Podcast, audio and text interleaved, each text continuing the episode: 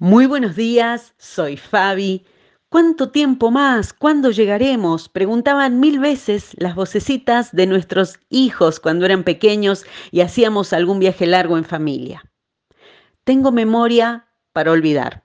Sí, sé que es sumamente contradictoria esta frase, pero esta mañana recordé cuántas veces olvido quién conduce, quién va adelante, quién es el verdadero hacedor de caminos. Y entonces por falta de paz o de paciencia reemplazamos al conductor. Un rato manejamos nosotros y otro rato vaya uno a saber en qué resultado o en quién ponemos nuestra esperanza. En fin, tal vez vos también te has preguntado por cuánto tiempo más. Día tras día, oración tras oración. Solo sé que un día miraremos como todos los tonos que vemos del viaje serán de restauración y de promesa cumplida tal como dice su palabra, no faltará ni una coma a todo lo que Dios prometió. El cuánto falta ya no existirá. Pero hoy esperamos y seguimos pidiendo, Señor, que se haga en la tierra tu voluntad así como en el cielo.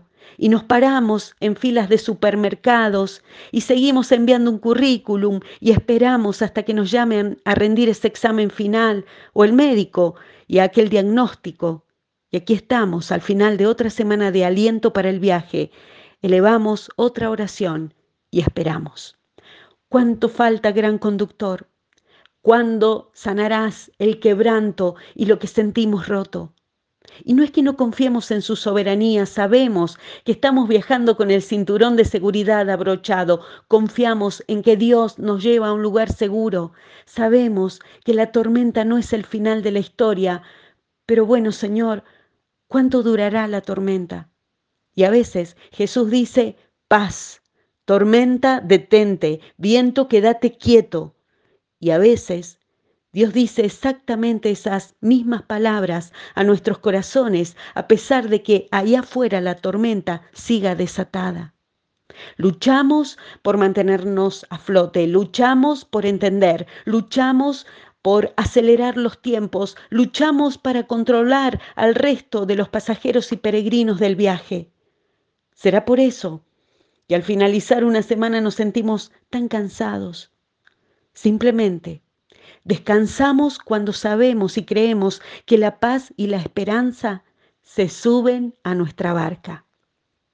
Y sí, puede que no sepamos cuándo, puede que no sepamos ni veamos cómo, pero podemos confiar en quién. Dios siempre ve al otro lado. Y mientras tanto, maná tras maná, misericordia del cielo tras misericordia, día tras día, las huellas de su fidelidad marcan cada página de nuestras vidas.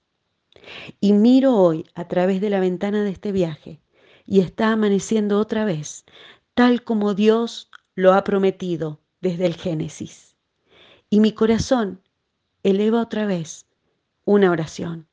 Señor, que se haga tu voluntad, así como en el cielo, aquí en la tierra. Que así sea en su nombre. Amén. Bendecido fin de semana para todos.